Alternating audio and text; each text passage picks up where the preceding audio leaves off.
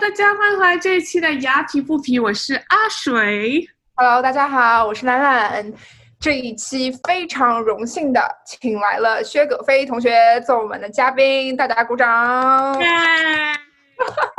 对，这位同学有什么特别啊？兰兰，对这个非常非常的荣幸。那个我等会儿让他自我介绍一下，但是我想说一下，这次真的是带来了很多很美好的回忆，因为那个葛飞跟我是我们昵称他群主，因为。我是嗯五六年前，我当时我也在在在安永嘛，他也在安永，然后我们认识是因为他是 EY 呃纽约大大纽约区中国、啊、中国微信群的群主，然后大家都特别就是亲热的叫他群主，然后呢，我当时也很荣幸的荣登副群主，对，就是通过这次机会也是认识了很多小伙伴，然后以前经常。去什么 Happy Hour，然后必须得去巴士成都卤一顿饭，然后都都是一些啊、嗯，都是一些非常非常美好的回忆啊、呃。群主要不要来自我介绍一下？好的，好的，Hello，大家好，我叫薛格飞，然后我是一个在 EY 做审计的一个就是社社畜，对 对，然然后那个当群主完全是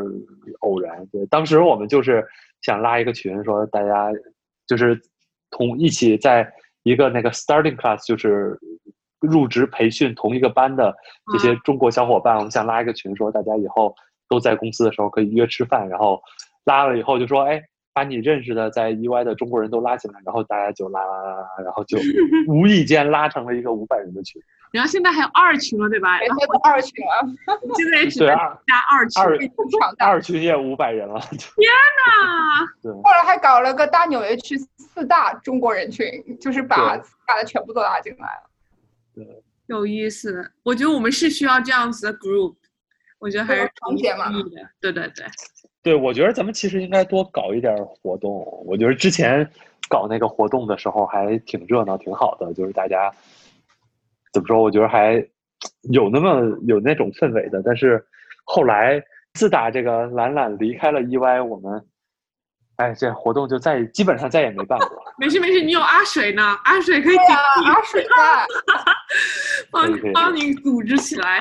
嗯，是美好的回忆，美好的回忆。所以那个那个群主，我是听你说你刚刚你有空来，终于有空来参加我们节目，是因为你忙季刚结束是吗？啊、对，就是。我在这项目上四年了，就是这是一个六月三十号财年结束的这么一个那个客户嘛，然后所以每年七月八月我们就会比较忙。恭喜恭喜！我虽然不是做审计的，但是我之前就一直听说做审计的有多么的忙，然后我就觉得，哎呀，真的是这工作真不容易，但这成年人的压力。我我们真的很忙，就是我我去我之前在没有换工作之前也是做审计嘛，然后啊、我也有一个六月份的呃客户，因为六月份结啊、那什么六月份的忙季就 summer 的忙季基本上都一般都是 public client 就是上市公司嘛，然后所以也是非常 crazy，然后我我知道葛飞这个这个 client 也是很很很很疯狂的那种。对，所以每次在忙季，你你基本上没有时间去思考人生了，然后，然后，然后你就会开始焦虑，然后你就会开始有压力，然后每天早上起来，然后你就有一种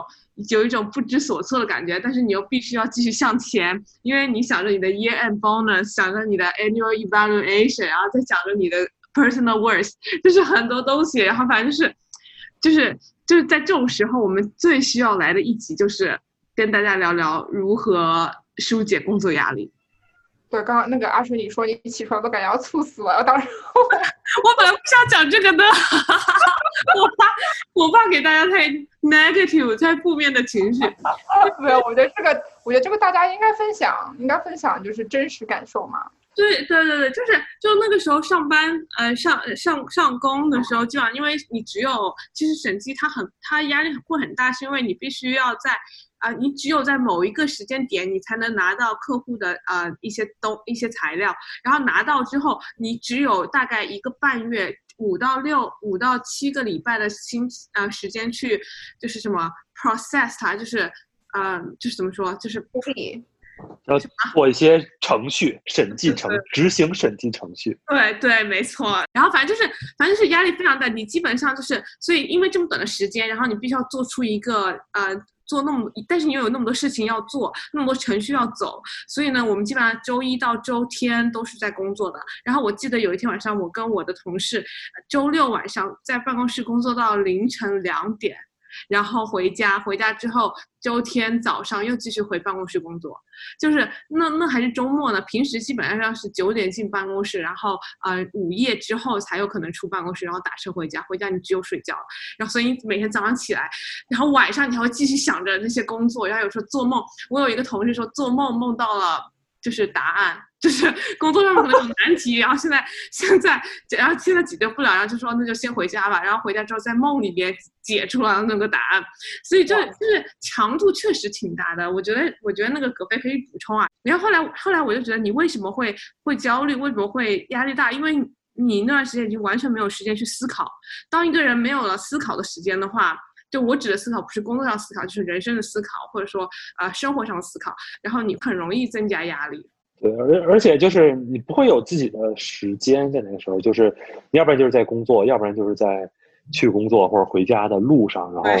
整个一天都特别满，然后这个很满又都不是因为你自己的事儿。对对对。就有时候，比如说，比如说我在家没事儿，我看一天书，或者我在家没事儿。干一天家务或者忙了一自己出去玩了一天，这种满是都是你自己的事情，然后完了以后你就会觉得很，对吧？就很很舒服。但是当这一天特别满，又都不是因为你自己的事儿的时候，你就会觉得这人生非常的没有不是特别美好。对，对，因为因为我像我们的白天都会用来跟客户开会。然后找客户要资料，或者跟客户沟通这样子，或者回邮件什么。然后其实我们真正能够工作的时候，只有晚上客户下班了，然后我们才有时间去做这些正事。对，而且你在这个 firm 里边，就是在这个事务所里边，你的级别越高的话，嗯，你就要白天可能越干不了自己的活，基本上下面的人，然后都会很多问题在问你，然后上面的人也有很多事情要找你，所以你夹在中间就会。整基本上整个白天你不会再真正的干活，然后基本上是要等到了晚上，比如说吃了晚饭之后，然后就是大家都怎么说不太不太交流的时候，你那时候才真正有机会再去干活去或者去这个审核你下边人做的这些工作，对吧？所以，哎，就是 日子是越来越不好过，其实 我觉得现代人已经就是现代人的生活压力本来就挺大，对吧？就是那种社会上的那种期待，然后工资跟消费的就是比例差距、通货膨胀等等，然后再加上工作要是一忙，就感觉真的是压力超大。那你们一般在忙季的时候是，你们还有时间？就也不是有时间吧？你们怎么有？办法去疏解工作压力吗？就怎么会怎么去疏解自己的压力？我还是就是我基本上每天，你知道我非常喜欢跑步嘛，所以我基本上忙季的话，我会尽可能的也挤一点时间出来跑。比如说晚上可能五六点钟，然后别人去吃饭，我可能出去跑一圈，然后或者我早上可能早起一会儿，然后去跑个步这样。就是尤其是时间出来，对，无论如何挤一点时间，尤其是比如说，但是今年疫情的关系，就是所有的马拉松比赛都取消了。要在去年或者前两年，就几乎基本上每年就是秋天会是一个非常大的一个马拉松这个比赛季嘛。嗯，比如说什么芝加哥马拉松，然后柏林马拉松、纽约马拉松，基本上都是秋天。然后所以夏天的话就是。你如果秋天想跑马拉松，夏天就是一个非常非常重要的一个训练的季节。然后我们这种对成绩有想法的，都会有一个 对成绩有想法，对比较有一个都会有一个比较成熟的一个课表。然后所以，当你的课表和你的工作和你忙季发生冲突的时候，基本上还会说要挤出点时间，然后保证把这个课表大概还能完成。对，哇，我觉得你这个，我觉得你这个疏解。方法特别健康，不像我。我之前在咨询的时候，就是平时一直出差的话，周末就真的是完全没有任何精力做任何事情，就躺在沙发上面泡一天，看一天电视。这对我来说是唯一解疏解的方法，就是运动是我最后想做的一件事情。我觉得，我觉得运动比较好的就是包括各种运动，就是包括你去健身房啊，或者你跑步啊，或者你可能打篮球啊、拳击啊什么的。它最奇妙的事儿就是像咱们这种工作，还基本上属于就是脑力劳动嘛。然后可能你干完了一天或者一周以后，精疲力尽，是那种我觉得更多是精神上那种疲惫。然后你确实是，呃，我有时候比如说早晨不想起来啊，或者呃，就是晚上下班或者周末就在家待着不想出去跑。但是你真正强迫自己跑出去以后，你会发现那个才是真正的特别的放松，因为你跑你动起来以后，你会发现你的你的身体是充满了这个力量，充满了活力的。然后你只是精神上特别疲惫，然后当然在你开始动了之后，你所有的注意力都会集中到你的身体上，然后你的精神这边就在放松，所以我觉得是对平时这种脑力工作者一个特别好的一个放松或者一个弥补的这么一个。过程暴汗过后那种爽，是其实是一种舒压的感觉，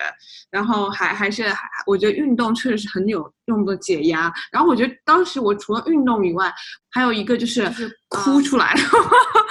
我我自己觉得是很有用的。然后对于我来说，我觉得哭是一种解压的方式，不是那种嚎啕大哭。就如果你有情绪啊，那你可以可以找个地方，就是就是。用这种方式来来舒压，然后还有一个就是吃，但我觉得吃后来我有点不太用这个方法了，因为我觉得就是就是长胖，然后就是还挺挺难受的。就是你吃的时候很爽，但是你吃完之后就是一种那种罪恶感，然后会在，然后其实也不能说，嗯，真的很解压。没有啊，我觉得其实每个人的舒压方式不太一样，但当然我觉得。我很多朋友都是通过运动去解压，然后我觉得肯定是有它的道理。他们不是说运动完之后你的脑子会分泌一种什么多巴胺吗？多巴胺会让自己更快乐嘛？然后我的疏解压力基本上就是就是躺在沙发上面看看小说，或者说我喜欢玩桌游，我会找朋友约朋友玩桌游。就是这对我来说是非常解压的。对，我觉得这种就是解压都是适合自己就好，因为很多人，比如知道我跑步之后，都会就是表达对一个跑者的崇拜，就是就是那种，对他们都会说啊，说那个啊，你能都能跑马拉松，你一周跑那个七十英里，我我自己连半英里我都跑不到，但是。就是最开始刚开始跑步的时候，跟人讲这些事儿，然后你听别人这么说，你会很高兴。但是后来作为一个比较，我觉得我还可以算一个比较成熟的跑者了。就是你作为一个成熟跑者，你听这些话，你就觉着啊，就不是每个人都需要跑步，对吧？就是你如果想去运动的话，你可能，比如说你走走路，或者你去游泳，或者你打网球，这些都是非常好的呃运动。就是甚至包括如果如果说你想舒压的话，想解压的话，你可能不去运动。你去读读书啊，你去玩游戏呀，对吧？就是买东西，买东西，买东西，吃东西。我跟你讲，这个话不是很健康。对，就 therapy 真的是有用。对，就不管你，反正我我我意思就是说，就是不管你搞不搞运动，或者不管你搞什么运动，就是这些都是我觉得你自己开心，适合自己，就是最重要的。嗯嗯，就是最重要的就是还是要一定要找到让自己解压的方式，对吧？不能对对，不能对把这些就不在乎了。对，而且解压这事儿你也不要没没必要。很多人我觉着可能会有很大的 peer pressure，或者去想去那个 peer pressure，中文应该怎么说？就是同伴的压力，对吧？或者就是就是就他会想去攀比，或者想去。也不能说攀比，可能没那么严重，可能想去类比，就觉着最近大家跑步比较流行，然后我也要去跑步。最近瑜伽比较流行，就我也要去瑜伽。然后就反而他在这个过程中，可能这东西并不是特别适合你。嗯。然后可能你在这种就是追随潮流的这种过程中，你反而获得了更多的压力。我觉得这个是不是很好的？还是？应该属于一个找到一个属于自己的方式，比如你就喜欢躺在沙发上看书，或者躺在沙发上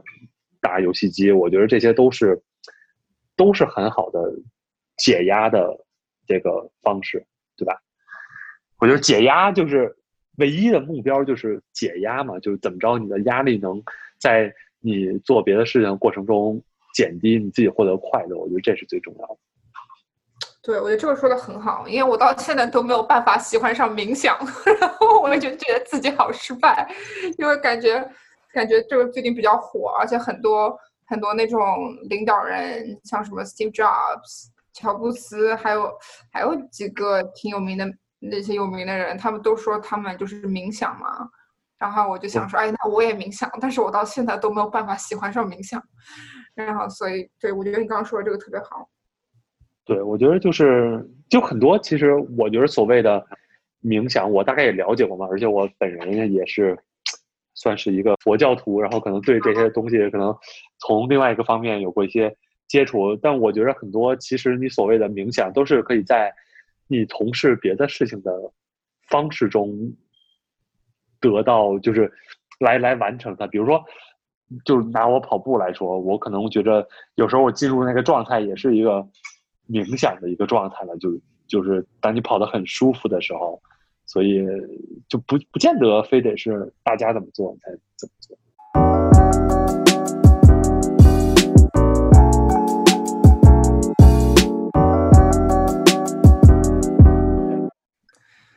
是，那所以你们两个人都是，你们是怎么发现自己这个兴趣爱好的？因为我觉得很多人他们可能就是就像刚刚葛飞你说的，就是。追从就是现在就是当下最最火最热的那种，就是疏解方式压力，诶，疏解压力方式都是，我觉得有有一部分是因为他们自己也不知道他们喜欢什么，所以那你们当时是怎么开始喜欢上跑步的？我我我最开始喜欢跑步是想要减肥，然后是，对我也是，我也是在就为什么就是在 undergrad 的时候，然后当时有喜欢的男生，然后就觉得 超有动力，然后就就想说找个方法减肥，然后后来就。就就开始跑，然后开始跑步之后发现我，感觉特别好。然后，所以我觉得对于很多东西，如何喜欢找到你的兴趣爱好，最主要的一件事情就是去尝试。有很多东西你尝试之后，你才会知道自己喜不喜欢。光听别人讲还是没用的，就是你得自己去尝试，然后去发现自己真正的兴趣爱好，或者说发现自己做哪些事情是可以让自己减压的。对我，我也是减肥，然后才开始跑步的。嗯，我是。我是从小打篮球，然后我们都是，就是打的，算是就是校队啊。我我们学校当时我们在的时候，北京市冠军嘛。哇，哎，所以你就是传说中、小说中的那种篮球队的男生吗？呃，对啊，就确实也，就是也经历过，就是什么放学时候。在操场训练，女生围观啊，就这种事情。但是，但是，反正就是，呃，就就拿跑步就要要。但是说回跑步的话，篮球队的那个经历对跑步其实没有什么帮助，或者没有什么积极的作用。因为你打篮球，在篮球队那种，或者我觉得任何一个体育的这种训练的这种队里边，跑步一般都是。特别枯燥的，就是练体能，要不然就是惩罚。就是我们当时，比如说在场上训练或者打一个那种队内的那种，呃，战术啊，或者那种比赛的时候，然后你如果没打好，你如果没发挥好，教练会立刻把你叫下来，说你操场五圈去吧。就是它是它是一个惩罚，或者我们当时，所以我之前一直对跑步的印象是，不是特别积极的。嗯。对，因为都跑的都非常难受嘛，但是也是后来因为不打球了，然后特别胖，然后一直胖到呃我出国前，我出国前在国内的四大也做过大概一年嘛，然后那个时候呃压力很大，然后身体也不太好，然后那个时候二十岁二十多岁，然后就是大学刚毕业的时候，自己高血压、脂肪。脂肪肝儿，什么胆固醇也高，什么乱七八糟的，就是三高。对，就各种这种，呃，中老年疾病嘛。然后那个时候就觉得不行，太胖了，太不健康了。然后出国之前又事情又不是很多，然后所以就当时就逼迫自己，因为那时候已经也辞职了，然后所以就觉着，我之前看那个书，就是村上春树写一个《当我跑步时候》。会想些什么，还忘忘忘了那书名是什么，我永远记不住那 记不住那书名，我觉得那太长了。它里边就说了有有一段，我觉得跟我当时状态很契合，就他就说他当时呃辞职，然后什么酒吧也都关了，然后在家写作，然后他跑步就是觉着呃。比如自己身边的人，或者看街上的人，他们每天都早上七点或者几点起来出门，然后去上班，然后他就把这个跑步作为一个他的一个平时生活中就一直他因为写作就在家嘛，然后他把这个当做他生活中的一个仪式感的东西，就是别人去上班，他就要出门去跑步，然后来维持一个他生活中可能我觉得心态上的这么一种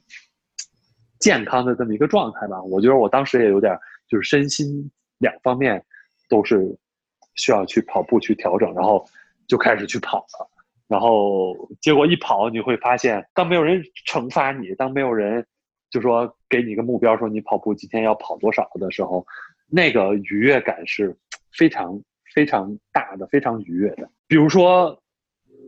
几方面嘛，一方面是比如刚才讲的，就是你真的可以注意力，呃。就大脑可以很放空，这是一个。然后另外一个就是你自己会有很大的，我觉得我跑步成就感最大而且最密集的时候，就是我刚刚开始跑步的时候，就是那个时候你眼见的你的进步，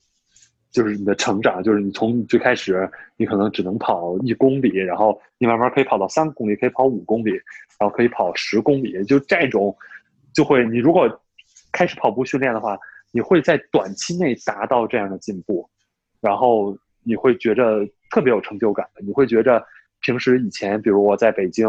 去这个地方，可能要打车，然后那个出租车要蹦字儿的那种，就是比如说前四公里是十块钱。对我，我之前那个出租车价格还没有涨，所以我的记忆一直停留在 十块钱的时候。对，然后你起步。一过了那个阶段，开始就是那个表就开始数字就往上蹦了，然后就是你以前比如说你打车都要蹦字儿的这么一个地方，你现在跑步也可以去了，所以那个感觉你会觉着特别特别的爽。然后再一个，我觉得就是北京啊，包括上海啊，包括纽约呀，你如果在城里边跑步的话，当然你在一个不是城市跑步的地方也会有。它自己的风景，但是我觉得在城市里边比较好玩的是，就是你跑步时候你会感受，呃，你跑步时候看到的城市，跟你用别的交通工具，比如说你呃走路也好，或者你那个呃比如说坐车也好，你看到的城市的风貌是不一样的。所以我觉着从简单一点到文艺一点，各种各样的。理由都有，然后让我就开始喜欢上，找到了这个跑步的兴趣。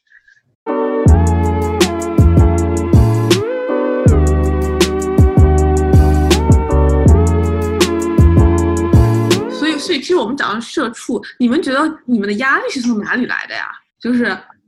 为什么为什么我们这一代人会有这么多压力呢？还是说？就是我我自己不知道是因为媒体导向还是还是个人经历还是周围环境，但就感觉好像现代人的压力好像比老一辈人要多，可能我们爸爸妈妈的压力比他们爸爸妈妈要多。我觉得咱们这代人跟什么互联网，我觉得关系也挺大的。嗯，因为就想，比如我就回忆我小时候，呃，我们北京，我爸当时在那种国家机关，然后嗯，那个。那个氛围都相对现在来看就比较封闭嘛，就是你上班就是这群人，然后你回家，然后当时都是那种单位的家属楼，嗯，然后你住的还是你单位里的那些人，就平时打交道还是那群人，那群，所以所以你那群人在一起，然后以前那种环境相对也比较简单，然后也没有什么就是商品房，然后都是这群人在一起，然后。就是你想，你们都是一个单位的，大家这个生活水平能差到多少，对吧？就是基本上都差不多。然后平时玩的呀，什么吃啊，什么乱七八糟的，就这个环境相对比较稳定。然后大家看的东西也相对都比较稳定。然后也没有什么那么多机会说出国或去看更大、更复杂的世界都没有。但是我觉得咱们这代人，就是那个世界，就尤其是这个网网络一普及开了以后，就是现在的那个，我觉得大家感受到压力的这个渠道越来越多了。嗯对吧？嗯就是你平时可能觉着，哎，我们就你就想，比如说咱们四大的，嗯如果是搁以前，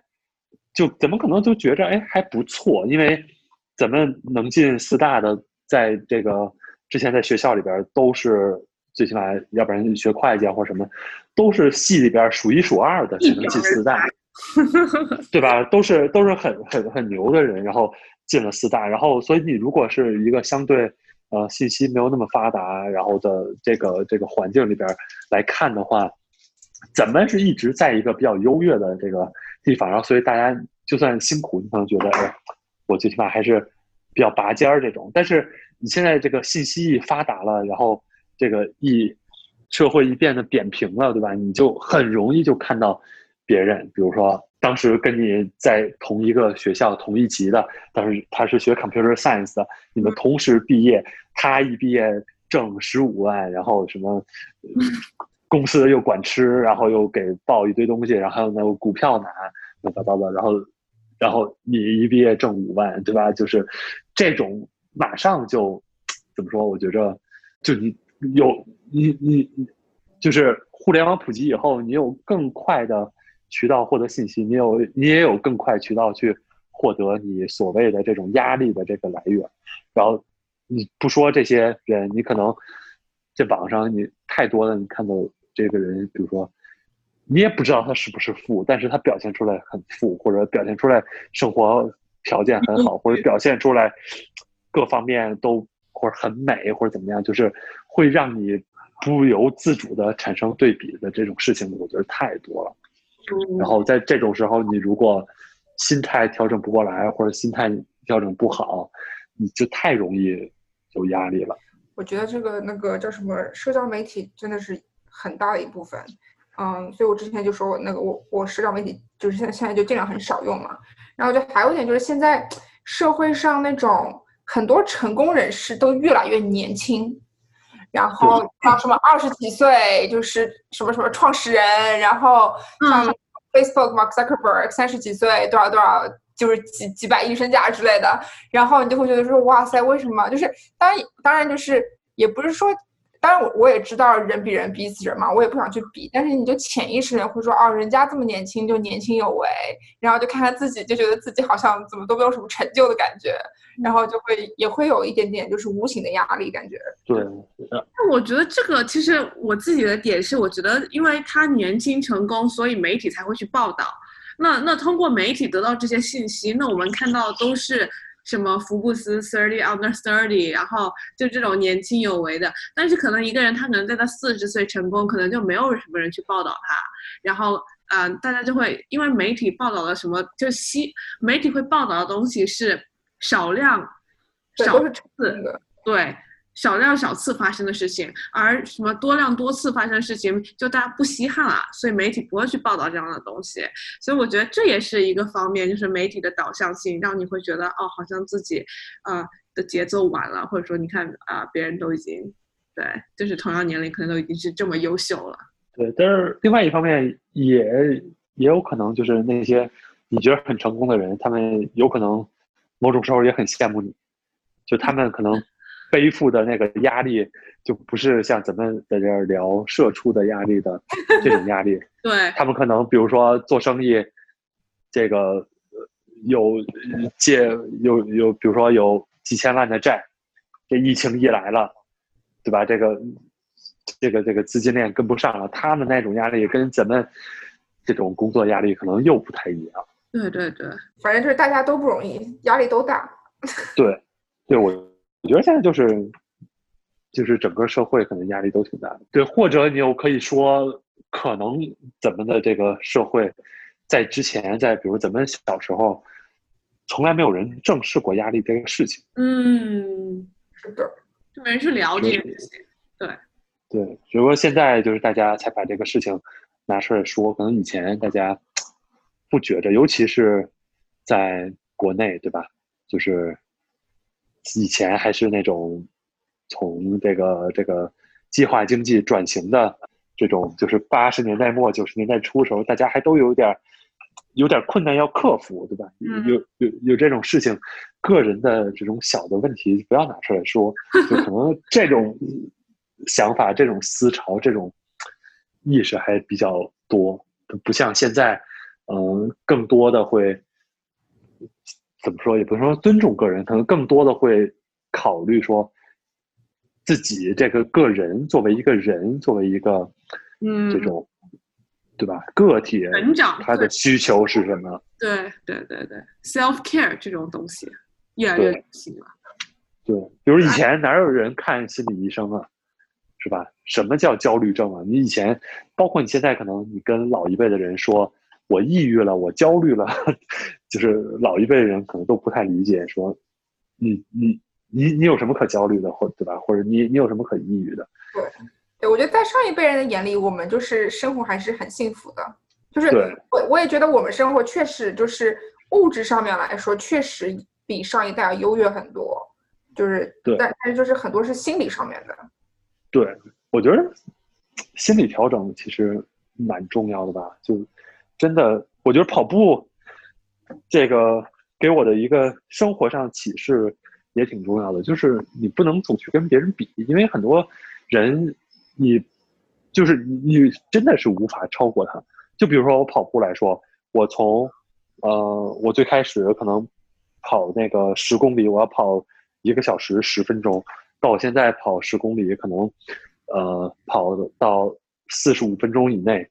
对吧？然后我可能到我现在我觉得比较可以实现的是，我这个全马我跑到三小时以内。我觉得这些都是你通过努力可以。达成的，或者甚至有的人如果天赋好一点的话，很容易就可以达成的。但是你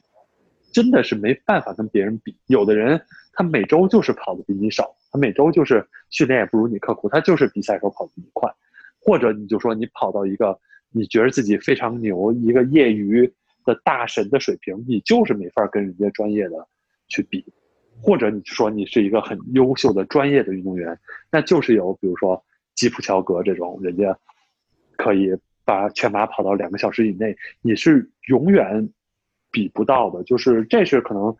人的一种渺小感在跑步过程中的体现。就是你可以，你真的可以打了鸡血，非常努力的去奋斗、去训练，但是终归会到一个节点。这个、这个、这个节点可能就是老天给你的，或者你天赋，或者很多东西限制你。呃，在限制你所在的这么一个点，你到了这个点，你真的就再也上不去了。所以你看，咱们人生或者你就生活，你说大了，可能就是不是也挺类似的，就也是这个样子。就是你可以，你确实可以通过你的呃十足的努力去达到达到一个很高的一个点，但是你可能到了这个点以后，你真的就是再也上不去了。所以我觉着，在这个过程中。不管是跑步也好，还是生活也好，你你要调整你自己的心态，调整你的呃想法，你对事情的看法，对整个世界的认识，我觉得这也是非常重要的。对，学会 let go，我觉得也是很重要的一课。对啊，就就不是别人别人，比如说要干了一件事情，你就一定也要干，要放下。感觉感觉，我觉得我觉得格飞的话都好治愈哦。对，而且我觉得是，对我觉得那个那个，特别是那个，我就是经常会给自己找借口，因为懒人嘛，所以我叫懒懒。然后那个，我就特别经常可以给给自己找借口，就觉得哎，没有时间，没有精力，工作那么忙了，就不要就是去运动啊，或者就是就是健康的疏解压力吧。然后我觉得，就听听葛飞说，他他的忙肯定是绝对是比我忙很。N 多倍，然后他还会就是百忙之中一定抽时间出来，就是去，嗯，就跑步解压。我就觉得这个真的是给我一种激励，就感觉我一我是没有借口的。对，但是但是你看这个事情怎么看了？你觉得这个角度可能？我觉得现在越长大，你越认识到这个世界包括人啊，这个是一个非常复杂的一个事情。比如说，呃，你可能我我我在你们眼里就觉着。我特别的，就怎么说？就是勤奋，然后又又工作，然后又跑步啊什么这种。但是，我可能比如说在我们跑步的圈里边，我就属于比较懒的。比如说我们我们那个 team 的那个队长，就是就是就经常会跟我说说说格飞最大的特点就是特别愿意放自己一马。就比赛中，嗯有的人就是你你明显的，我就特别佩服那种在比赛中，就是他今天可能不是他最好的状态，但是他真的咬牙去拼，然后就每次比赛，有时候你在那个跑过终点以后，你看那个呃，他有那种医疗帐篷嘛，你看那里边有的人就就已经瘫了，就是不行了，疼啊什么，就是在那哭啊，就那种就是拼的没有人人形的那种，我就特别，我就完全无法做到那种。我只要跑步里边我感觉不好，或者我今天意志上面崩溃了，或者意志上面涣散了，我立马我就放弃了那种，就是。就可能我之前跑得很快，按照一个目标去冲，然后但是我突然一个点，我觉得啊好累，然后我就可能停下来走了之类的。所以，所以我觉得人真是有很多的方面，真的，所以真的是现在这种社会里边，就是现在这种环境里边，就开心就好，我觉得还是很重要的。不要逼自己，不要为了没有意义的事情去强迫自己。跟但但我感觉现代人的压力就是这样啊。呃，还是要想开一点了，很多时候。对，就是别较劲，对，就是对对对，就是你得努力，但是别较劲，很重要。对，就是你努力到了的时候，你就问自己。我当时比赛中在那个后边赛道就问自己，就是说，呃，你后不后悔？然后你觉着你有什么事情是，呃，做到了，就是你没有做到，然后如果你做到了，你可能不会是现在结果是比现在更好的。然后我我在比赛中我就想了一下去年整个准备过程，我觉得我做的挺好的，我觉得没有什么可以后悔，或者就是我后悔应该当时多跑一点或者多多练一点，今天可能就不会出现这样的情况。我觉得没有没有这样的事情，所以我就觉得挺坦然的，就是你所有的努力都尽到了，那结果的话，有时候并不是最终都能一直如你所愿。嗯，真的。跑步，你看可以悟出这么多东西来，所以我觉得培养一下自己的兴趣爱好是很重要的事情。就是很多东西，不管是跑步啊、画画、唱歌啊什么的，在这些过程中，你其实都是可以悟出一些东西出来的。嗯，对，就是吃东西都可以悟出很多东西。对对对，例如适量这件事情。例如什么？适量就是你吃多了真的很难受，就你吃的时候很爽，但是等你吃完之后，哇塞，然后肚子塞爆到不行，然后就整感觉整个人一天都 bloated，然后就是很难受。然后这件事情就教会我，吃东西一定要适量，千万别撑着。对对，所以我我记着我当时读那个佛教的有些东西，然后然后就说。佛教佛教有一个思想，就是人生皆苦嘛。对，有人就会说说不苦啊，说我吃东西就很开心啊，对吧？然后那那佛教他们的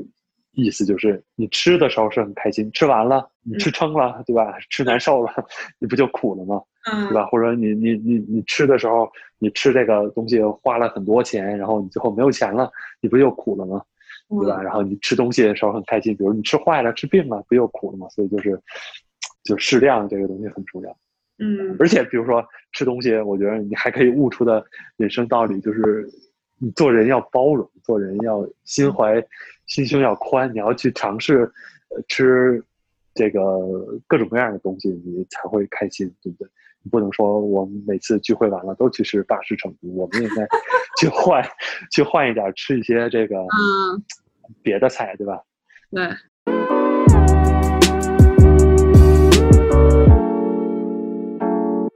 啊，谢谢葛飞今天给我们分享了这么多。啊，我们就是从感觉从就感觉从加班开始一直讨论人生，就讨论的很深刻，很深奥。说明就是加班加太苦了，就。那说明加班也是有好处的，让你真的是对人生很有感触。对，就是你在特别忙碌的时候，你唯一仅剩的一点时间，都会思索一些这个。生命最重要的问题：我是谁？我在哪儿？我在干什么？对，人在一些比较辛苦的时候，可能都会想一些这个严肃的事情。那那葛飞，如果今天我们今一就是每次都会问嘉宾这句话嘛？如果今天有一句话让听众们能记住，你会希望他们能记住什么？要去找到你自己喜欢的东西很重要。嗯，然后，但是我觉得今天聊下来，我觉得可以往前多迈一步，就说，我觉得一定要自己要去试图，要去尝试去了解自己，嗯去认识自己。我觉得，而且是客观的认识自己。我觉得这个可能才是对于我们广大社畜来说，其实很重要的一点。只有在了解了自己，清楚的了解自己之后，可能你身上的这种担子和压力才会适当的能卸下来一些。那今天非常非常的感谢葛飞来做我们节目的嘉宾，真的是非常感感谢，我也非常开心跟你们聊天儿，希望咱们还能下次继续。可以吗？可以啊，没问题。OK，那我们下期再见。还要跟大家讲，我们的节目现在有 Instagram，然后大家可以到 Instagram 来找我们玩。大家也可以上 Apple Podcast、喜喜马拉雅，然后还有 Spotify 找到我们节目可以收听哦。那我们就下期再见了，谢谢大家，拜拜。拜。拜拜。